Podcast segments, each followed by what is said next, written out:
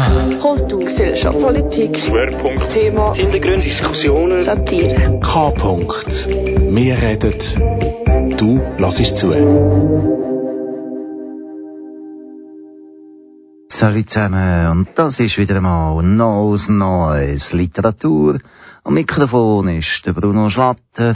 Ich bin, wie immer im Oktober in den letzten Jahren, bin ich zu Meran unten gewesen, wenn die Sprachspiele 2018 gelaufen sind. Das kleine, nette, spartenübergreifende Literaturfestival, wo dort von der Kulturveranstalterin Sonja Steger mit anderen Leuten zusammen, unter anderem mit mir, zum neunten Mal, achten Mal schon durchgeführt worden ist und jeder ein paar Perlen gebracht hat. Äh, die Cello-Streichermusik, die jetzt zusammenkommt, ist Sache von Marcello Fera. Der hat am italienischen oben mitgewirkt, aber er gefunden, er sei nicht so gut drauf gewesen, man soll doch andere Aufnahmen verwenden.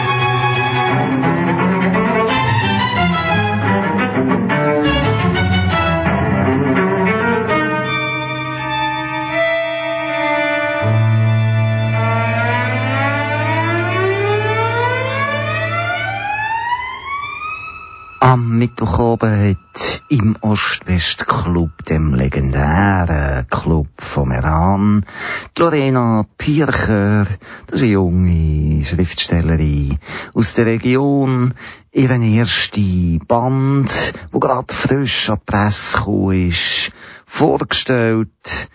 Dabei geht's um Lyrik. Früher habe ich brockiges Glück hastig gelöffelt, unverdaute Freude durch meine Kehle rinnen lassen und meine Sätze im Sinnvakuum verhallen lassen. Über Äonen von meinen schwankenden Worten legt sich dein lauer Atem vollkommener Freiheit, wie stiller Schneefall über bleiwarmes Meer.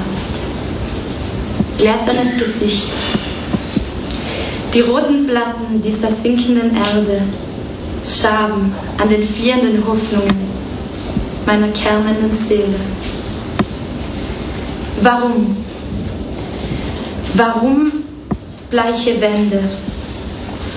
Bleiche Wände meiner rasenden Gedanken, sie dein Name in ruhenden Lettern. Nachtreise. Wenn ich wandere, dann reise ich. Dann reise ich in die Sternennacht, den Horizont unter den Füßen tragend. Ein Kieselstein im Auge der Zeit. Zwischen fallenden Lichtern, den Mond im Blick, ein Salzkern der Schönheit. Ein kleiner Punkt im Gesicht der Nebeldecken. Nein. Als ich sagte und als ich damals sagte, ich hoffe, wollte ich dein frierendes Lächeln sehen in jedem meiner Hände. Zarathustras Schweigen. Was denkst du? Was denkst du über die Klagen nächtlicher Sonnen, das Flüstern weinender Blumen, die Blicke krustender Ozeane? Hörst du auch das Flammen weicher Sommerwinde? Siehst du auch das Ächzen dieser tanzenden Welt in den Sandkörnern deiner Finger?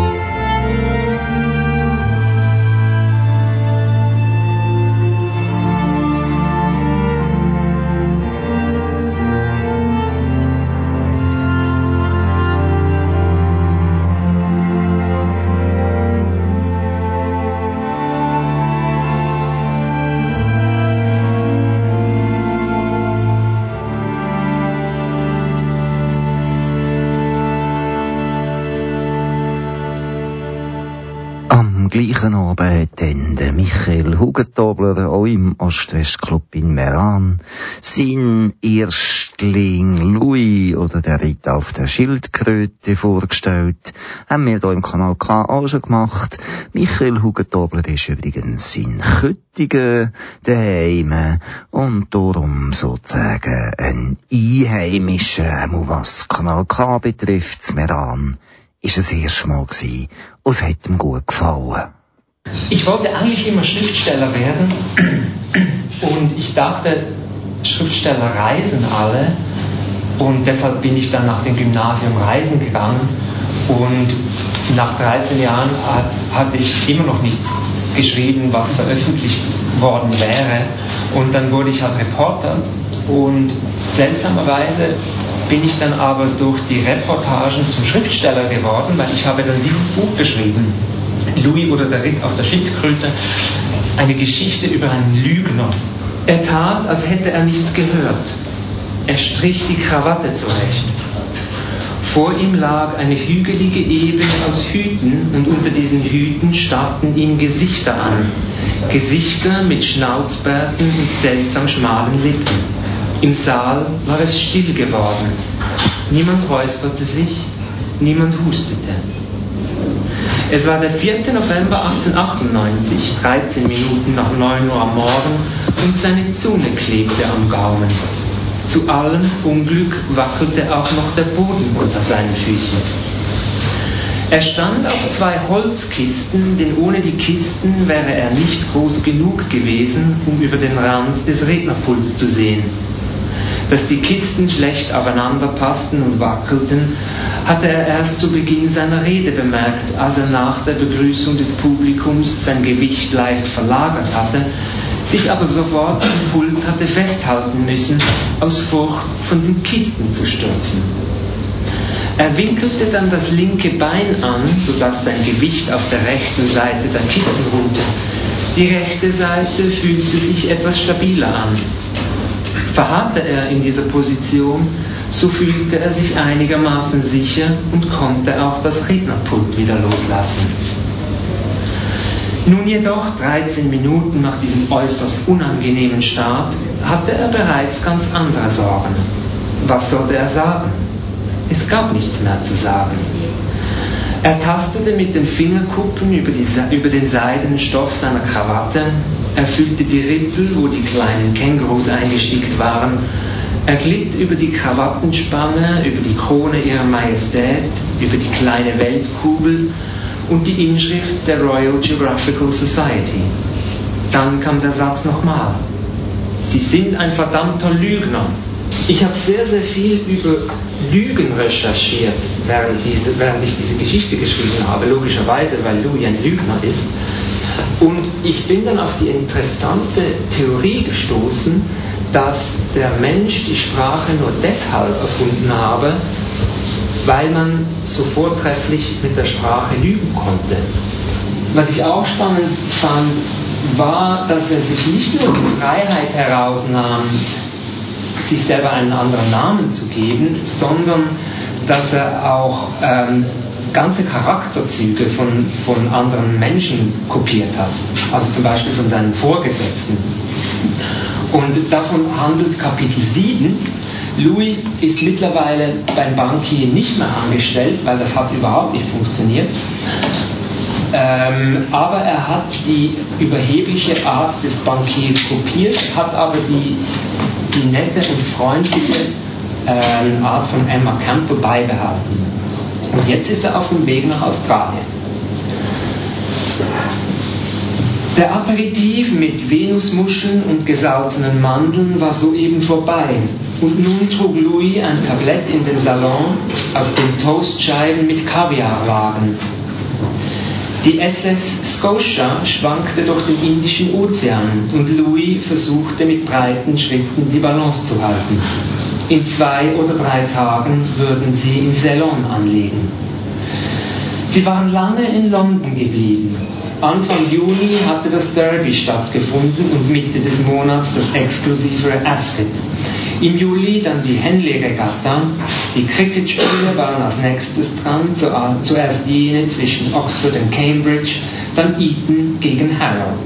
Louis kam es in dieser Zeit vor, als würde er ein ganzes Meer voll Muscheln an Herren mit gekräuselten Schnauzbärten servieren. Unter ihnen war stets Sir William Stevenson, ein Mann mit leidenschaftslosen Zügen, der sich große Mühe gab, bei allen gesellschaftlichen Anlässen dabei zu sein und der pflichtbewusst jeden Morgen vor dem Frühstück die Rock'n'Roll im Hyde Park abritt. Er verbrachte viel Zeit im Reform Club, wo er versuchte, Kontakte zu knüpfen oder eine Partie Whist zu spielen, was allerdings meist damit endete, dass er in der Bibliothek gelangweilt in einem der 75.000 Bücher blätterte. Sir William war ein geistloser Mensch und niemand mochte sich mit ihm abgeben. Seine Karriere beruhte auf einigen Gouverneursposten, darunter eine malaria-geplagte Insel mit ein paar hundert Einwohnern in der Karibik und ein gefrorener Fels am Ende der Welt irgendwo in der Nähe von Patagonien. Ich habe mir dann kurz überlegt, ob ich nach Australien reisen soll, um mir das einfach anzuschauen, dachte aber nein, ich falle nicht auf eine Lügner rein, das geht nicht, das mache ich nicht. Und dann, zwei Wochen später, saß ich dann im Flugzeug. Ihr Name war Jamba. Ihre Lippen erinnerten an einen Pfirsich und sie hatte eine Lücke zwischen den Schneidezähnen. Wann immer sie sich umdrehte, schaute sie, als würde sie auf ihn warten. Anfangs war sie ihm noch gleichgültig, aber dann bemerkte er, dass er den Blick nicht von ihr abwenden konnte. Eines Abends lehnte er sich an sie und vergrub den Kopf im Ballen ihrer Haare. Jackie Jackie kam und sagte, das dürfe er nicht. Louis fragte, warum. Eine Frau würde ihm gegeben, sagte Jackie Jackie, er dürfe sie sich nicht einfach nehmen. Am folgenden Abend tat es Louis trotzdem wieder und Jackie Jackie sah es aber er schwieg. Yamba sprach Guramara mit dem Wort Yagotri an. Louis war jedoch der Überzeugung, dass der alte Mann um sein konnte, denn, konnte. denn einerseits überlegte er, sei Guramara viel zu alt und andererseits sei es doch schier unmöglich, dass der Mensch, den er überhaupt nicht mochte, blutsverwandt sei mit dem Menschen, den er sehr mochte. Guramara nahm Yamba morgens an der Hand und sie blieben bis zum Abend weg. Kamen sie zurück zum See, setzte sie sich zu Louis, der am Stamm eines Eukalyptus dehnte, und döste. Einmal wollte ihm Yamba etwas über Guramara erklären, aber er verstand es nicht. Er hatte keine Lust, Jackie Jackie übersetzen zu lassen, denn der hätte bloß zu einem weiteren Vortrag über Stammesregeln angesetzt, der mit einer Liste aller Dinge geendet hätte, die verboten seien. Ein Tag kam, an dem Guramara allein wegging. Yamba stupste Louis mit dem Daumen an. Sie wanderten nebeneinander durch die Büsche. Louis ergreift ihre Hand ergreifen, aber immer wieder rutschte er ab, als wäre die Hand aus Seife. Yamba klopfte mit ihrem Stock auf die Erde und als der Klang dumpf und hohl wurde, blieb sie stehen und begann zu graben. Sie grub tief und stieß auf eine wilde Kartoffel, die eine hellgrüne Haut hatte und weißes Fleisch. Er aß sie roh. Sie knisterte ein bisschen zwischen den Zähnen, da noch Sand an der Schale klebte. Sie schmeckte wie eine Birne. Wenn Jamba ihren Stock zwischen die Wurzeln des Karara-Busches schob und den Busch aus der Erde hob, betrachtete er ihren breiten Rücken, der ihn an den Rücken eines Jungen erinnerte. Einmal schob sie Louis sanft zur Seite. Er schaute zu Boden und sah nur Wurzeln und Sand. Sie drängte ihn ein Stück weiter zurück. Sie zielte sehr langsam und dann stieß sie ihren Stock durch den Körper eines Skorpions. Er faltete sich um die Spitze und fiel ohne ein Geräusch auseinander. Louis hüpfte zur Seite. Dann zog Jamba eine Made aus der Erde, die so lang und dick war wie ein Mittelfinger. Sie kringelte sich in Louis Mund, bevor er die Zähne zusammenbiss und sie schmeckte ein bisschen nach Butter, ein bisschen nach Sahne, ein bisschen nach Nuss.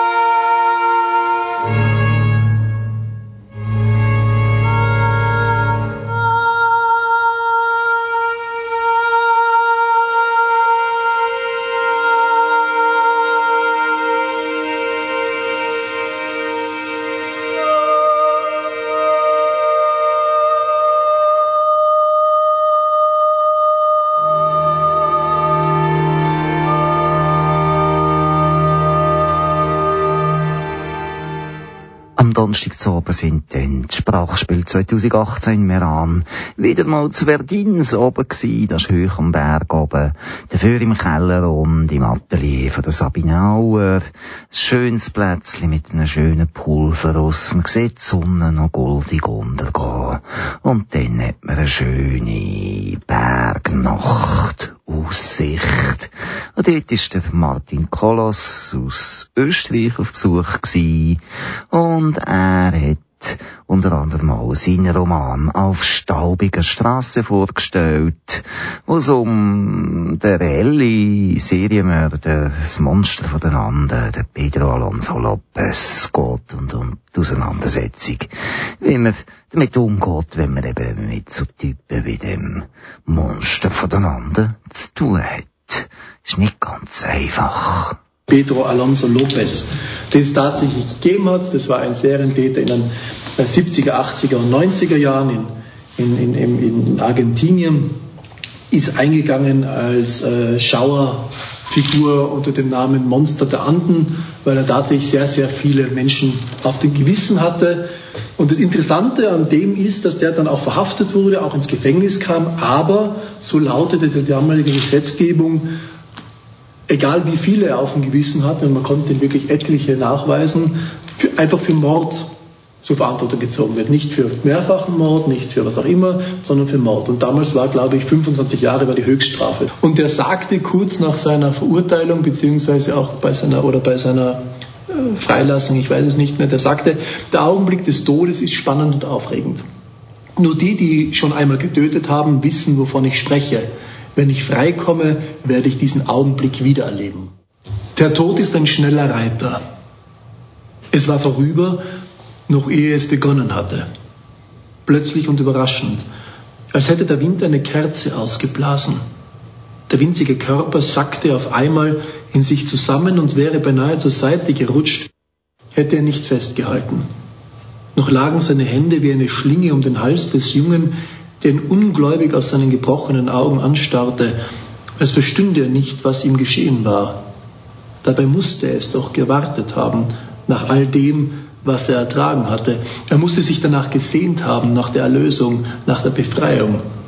So jedenfalls hatte er es selbst empfunden. Die Anspannung löste sich wie ein Knoten und alles kam wieder in Fluss. Als hätte er durch seine Tat das Gleichgewicht wiederhergestellt, die kosmische Ordnung, die Gesetze der Natur. Er löste seinen Griff und betrachtete sein Werk. Das Opfer sollte nicht umsonst gewesen sein. Die Welt würde sich dadurch verändern. Es war ein neuer Anfang. Er hob das Kind auf seine Arme und marschierte los. Noch war es dunkel und kalt, aber die Asche hatte sich bereits in Feuer verwandelt. Auch Gussmann zuckte zurück, sein ganzer Körper zog sich im Bruchteil einer Sekunde zusammen, als wollte jede Pore, jede Zelle verhindern, dass das Bild, welches ihm geboten wurde, in sein Gedächtnis eindrang. Der Junge war offensichtlich brutal misshandelt und erwürgt worden. Außerdem war er nackt, was einen ersten schrecklichen Verdacht aufkommen ließ. Und die Art, wie er auf seinen Bauch und den angewinkelten Armen lag, schien inszeniert zu sein. Der Mörder hatte die Leiche an dieser Stelle nicht nur abgelegt, sondern verfolgte eine bestimmte Absicht damit, dachte Gussmann. Aber welche? Er trat näher, dabei bemerkte er, wie die Truthahngeier, die sich in einiger Entfernung niedergelassen hatten, nervös wurden. Deutlich sah er ihre elfenbeinfarbenen Schädel, die blutroten Hälse und federlosen hässlichen Schädel. Er warf einen faustgroßen Stein nach ihnen, traf aber keinen. Verdammte Aasfresser, brüllte er und klatschte kräftig in die Hände. Aber die Vögel zeigten sich unbeeindruckt. Nachdem sie kurz aufgeflattert waren, landeten sie wieder und nahmen den Leichnam erneut ins Visier. Mario, rief Gussmann und winkte den Unterkommissar zu sich, der in der Zwischenzeit die Aussagen des Motorradfahrers und zweier anderer Männer aufgenommen hatte, von denen einer als Priester zu erkennen war. Haben Sie etwas entdeckt, Senior? Wollte Rosenblatt wissen und blickte rundum, als könnte er die Entdeckung ebenfalls machen.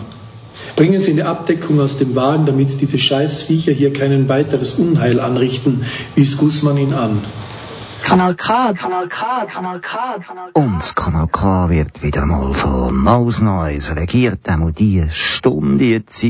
Zwar ist Neues Neues Literatur mit dem Bruno Schlatter am Mikrofon. Wir erzählen von der Sprachspiele 2018, dem herzigen Literaturfestival in Meran, wo ich schon seit Jahren darf begleiten und mitbestimmen. Als Musik hören wir jetzt Marcello Fera mit seinen wunderbaren Streichorchesterkompositionen. Er hat live gespielt am italienischen Oben, aber mit den Live-Aufnahmen ist man dann nicht ganz zufrieden gewesen. Darum ab CD.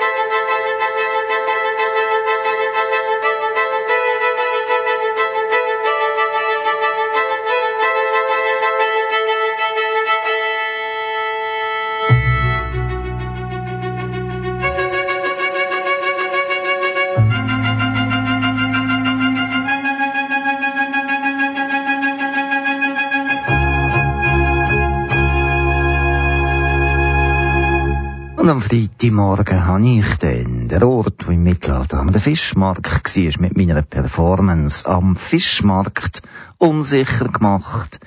Am Abend dann ist der traditionell italienisch-deutsche oben über die Bühne gegangen, und zwar im italienischen Kulturzentrum von äh, Meran. Es ist gegangen um Divertimenti Tristi von Enrico de Zordo und ist unter anderem von ihm vorgelesen worden, natürlich in Italienisch. Dann hat der Dominikus Andergassen seine Übersetzungen beigetragen. Der Gabriela Di Luca hat er dann oben geführt und probiert, ein bisschen hochtrabend über die Literatur zu reden, begleitet dann auch vom Violinist Marcello Fera, wo wir eben jetzt einem CD-Stück schon gehört haben.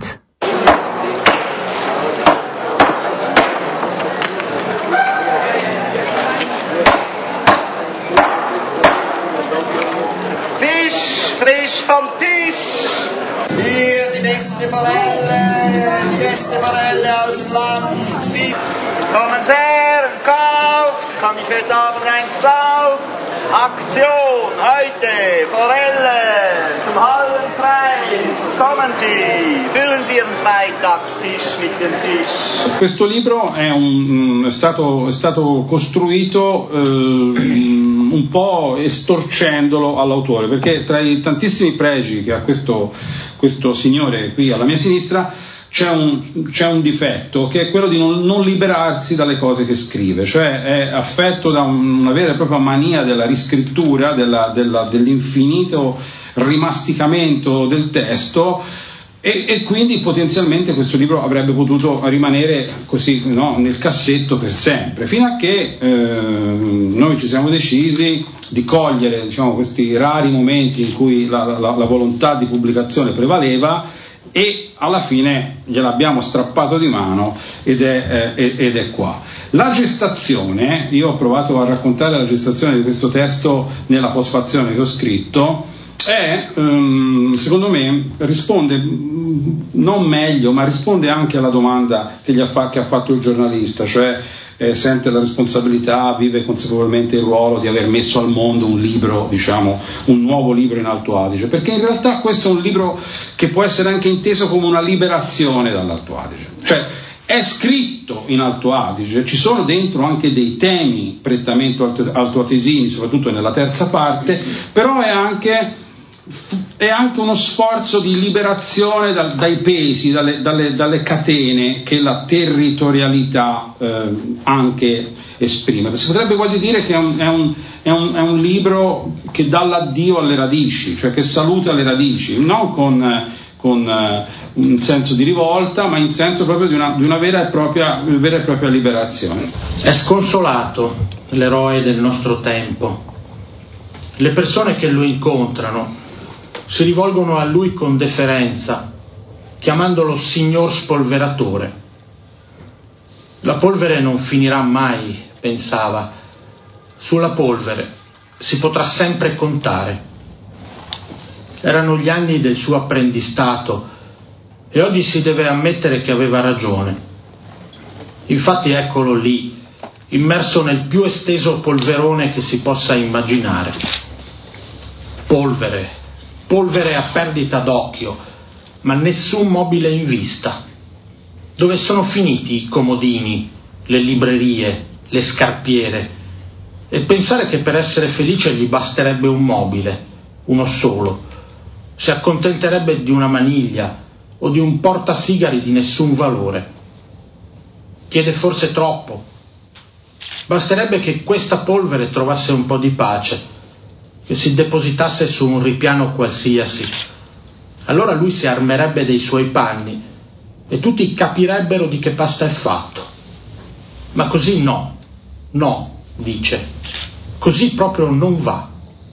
E disperandosi, stringe i pugni con forza, finché il manico in noce del suo spolverino gli si spezza tra le dita. Die Verwirrungen eines Staubwissers. Der Heid unserer Tage, unserer Tage ist trostlos. Die Menschen, denen er begegnet, wenden sich mit Ehrerbietung an ihn und nennen ihn den Herrn Staubwischer. Der Staub wird nie enden, dachte er. Auf den Staub wird man immer zählen können. Es waren seine Lehrjahre und heute muss man sich eingestehen, dass er recht hatte. In der Tat, seht ihn dort, eingetaucht in die ausgedehnteste Staubwolke, die man sich vorzustellen vermag. Staub, Staub, Staub, soweit das Auge reicht, aber kein Möbel in Sicht. Wo sind die Nachtkästchen geblieben, die Bücherschränke, die Schuhkästen? Wenn man bedenkt, dass ihm ein Möbel zum Glücklichsein reichen würde, ein einziges, er würde sich mit einem Türgriff oder einem wertlosen Zigarrenhalter zufrieden geben. Verlangt er vielleicht zu viel? Es würde reichen, wenn dieser Staub ein wenig Frieden finden könnte, dass er sich auf irgendeiner Ablage niederlassen könnte. Dann würde er sich mit seinen Wischtüchern bewaffnen und alle würden begreifen, aus welchem Holz er geschnitzt ist. Aber nein, nein, so nicht, sagt er. So geht es gewiss nicht. Und verzweifelt presst er die Fäuste zusammen, bis der Nussholzstiel seines Staubwedels in seinen Fingern zerbricht. Scimmie parlanti. Eccole, le scimmie parlanti sono lì, dentro le nicchie che si aprono nella parete antistante il grande specchio, la cui superficie riflettente riveste anche il soffitto. Oppure stanno in basso, distese a pancia all'aria in fosse oblunghe scavate nel pavimento. Le scimmie, in ogni caso, guardano dritte nello specchio. Descrivendo ad alta voce quel che vedono, applaudono la loro narrazione e non riescono a fermarsi. Applaude il gorilla, applaude lo scimpanzé col pelo bruno, applaudono il macaco, l'orango e la scimmia leonina applaude il babbuino incassato in una nicchia, applaude il gibbone, dagli incavi del pavimento, applaudono il mandrillo e la bertuccia. Gli animali battono le mani fino a scoriarsi i polpastrelli, fino alla consunzione delle dita. Confondendosi, le loro voci formano una specie di racconto dei racconti, sovrastato da un'ovazione che satura lo spazio, non si capisce nulla. Nel salone degli specchi rimbomba un battimani inarrestabile di mani scorticate. Sprechende Affen. Da sind sie. Die sprechenden Affen hocken dort in den Nischen in der Wand gegenüber dem großen Spiegel, dessen spiegelnde Oberfläche auch die Decke verkleidet.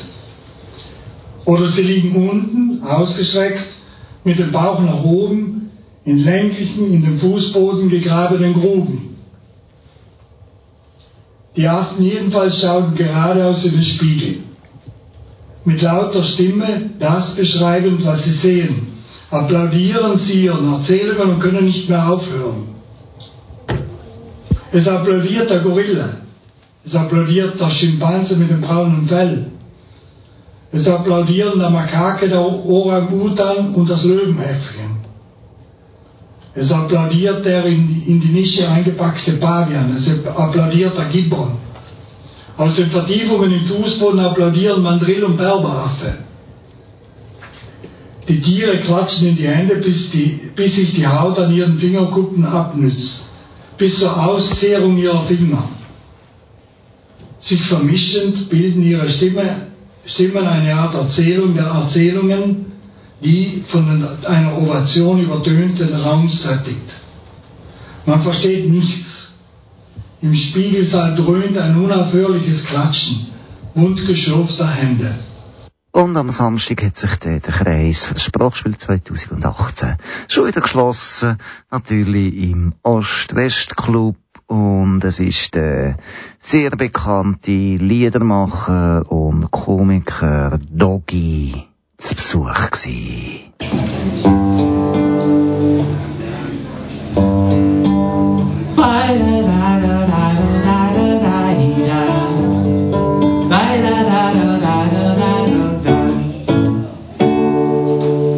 Heint gib mir noch das, mein Schatz, sagt meine Frau zu mir. Spielst du nach, Nacht geh ich nicht außen vor mit dir. Und überhaupt, es ist Tatort mit Moretti. Hast selbst vergessen? Zell ist ihr jetzt komplett wurscht. Wir gehen heute ausessen. Jetzt kommt schon der Kellner im Restaurant daher, fuchtet mit der Huder um und fragt, bitte sehr, wenn du ein Würstel hast, bin ich schon zufrieden. Nein, nein, wir essen heute das Menü, war ich daheim geblieben. Während wir aufs Essen warten, schau ins Kerzenlicht, mich auf meine Couch daheim, der ja so gut riecht. Sie wird ganz alleine in der kalten Stube stehen. Genau jetzt fängt der Tatort an, bei dir zu sein, Barschi. Auf einmal fragt meine Frau, mein Schatz, äh, was denkst du alleweil? Nein, nein, nichts, nichts so wie von meiner intimen Träumerei. Der Kellner bringt ein Tallerle von der Kuchlansch in Gruß, ein Stückchen Vollkornwägele mit daneben ein Buttermus. Sagst du der Kuchlansch in Gruß, gell? Danke, gell? Meine Couch daheim bleib ein ganz allein, mir da essen müssen, wer sie daheim verdrießen. Der Kellner sagt, sie hätten einen guten Wein da, ein Barrik. Ich verstehe kein Wort, sie aber meine Frau, sie nickt. Am liebsten hätte in Leps, der in meiner Kuchel steht, dass sie den daher mitnimmt, selbst verstehe ja, dass er nicht geht. Jetzt kommt er schon der Wein und meine Frau steht mit mir an sie sagt, das haben wir zwar so lang schon nie mehr getan. Ich mache einen Schluck und mir kommt vier, der Wein ist gar nicht letzt. Beweis ist auch die Tatsache, ihr mit meiner Frau erhetzt. Schluck für Schluck sie wie, dass sie auch noch schiener wird. Gedenkt hätte ich mir nicht, dass bei ihr besser so schnell geht. Jetzt kommt auch schon die Suppe mit einem langen Spargel drauf. Meine Frau schaut zu mir rum. Sie ist gamsig, ich seh's genau. Meine Couch daheim bleib ein ganz allein, weil wir da essen müssen, wird sie daheim verdrießen. Als Hauptgericht ein ganz dünnes Fleisch, wie ein Gedicht. Da musst du nicht lang beißen, so wach, man spürt gar nicht. Und dann geht's auf Reisen, all in den Magen und dort sich auch. Es ist wie ein Orgasmus, wo ich mit sich schreien getraut.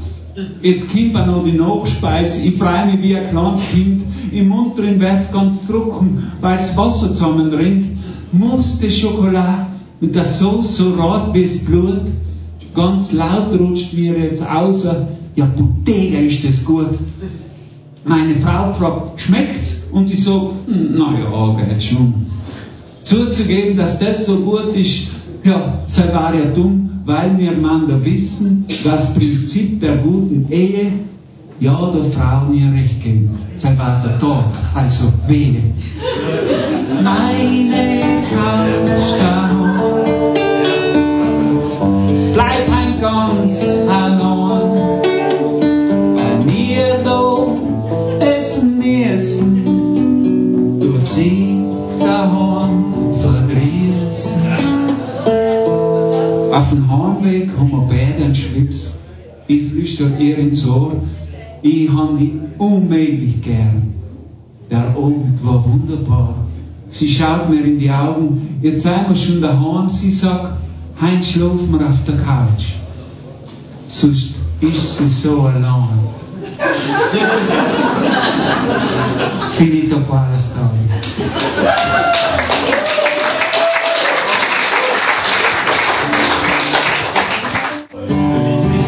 Ja, die Polly, na, so fängt's an.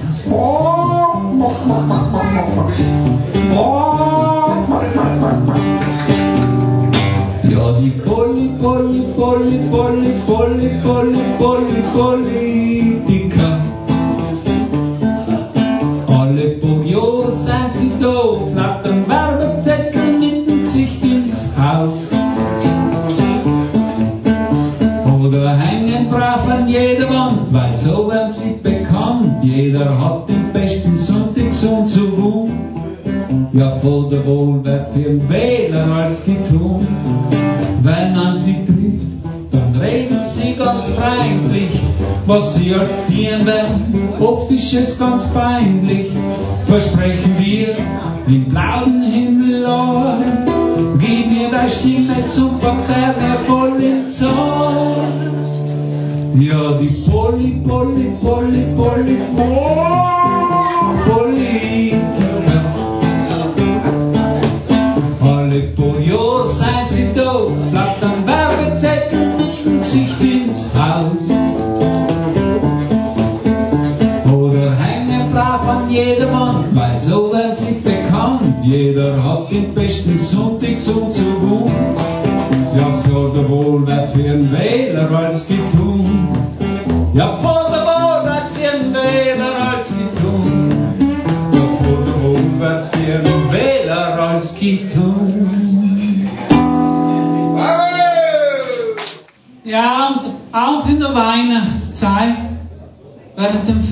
Liebe, wo Millionen von welschen, Gä- äh, italienischen Gästen unsere Domplätze besuchen, äh, besuchen, wollen wir sie mit offener Brieftasche empfangen, offenen Armen empfangen und ihnen unsere in liebevoller Handarbeit handgeschnitzten Krippenfiguren zum Kauf anbieten.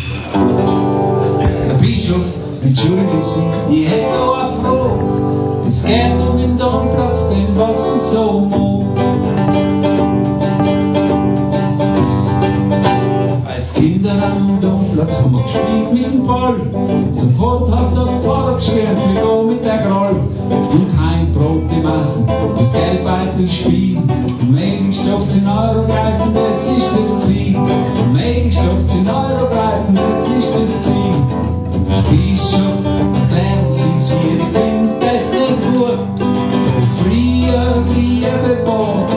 Ich halt die Flut.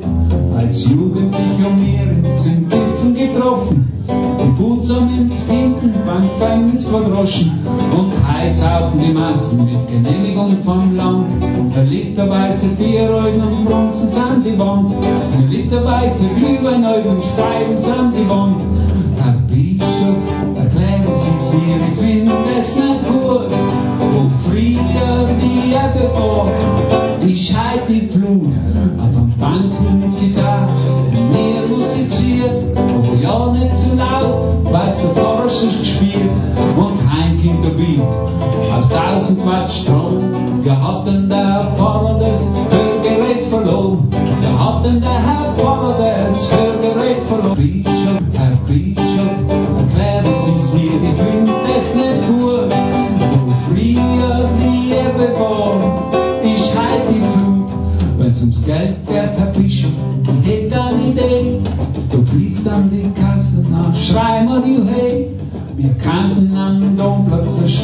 Stadion machen, da kämpft der Gemeinderat, bat euch zum Lachen. Oder machen wir einen Swingerclub in Freidenau.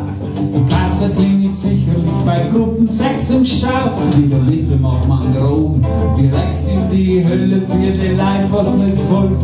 Ja, ist wichtig an der Stelle, sind auch Kinder mit Bälle verbrennen. Oder Jugendliche,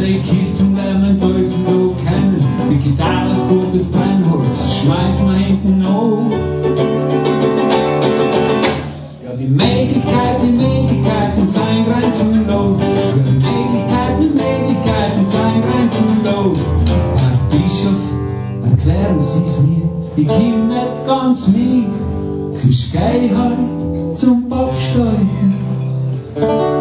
mit meinem Lied.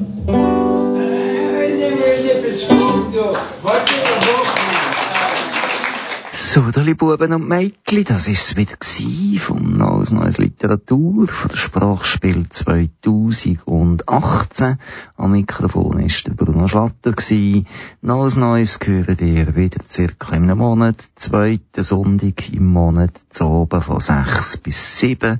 Das nächste Mal machen wir wahrscheinlich so ein bisschen Mix, Max, Masch, Mux, Max, alles muss raus irgendwie noch loswerden, was wir zu loswerden haben, Ende Jahr, damit wir dann wieder unbekümmert ins 2019 können durchstarten Lasst bis dann weiter Kanal K.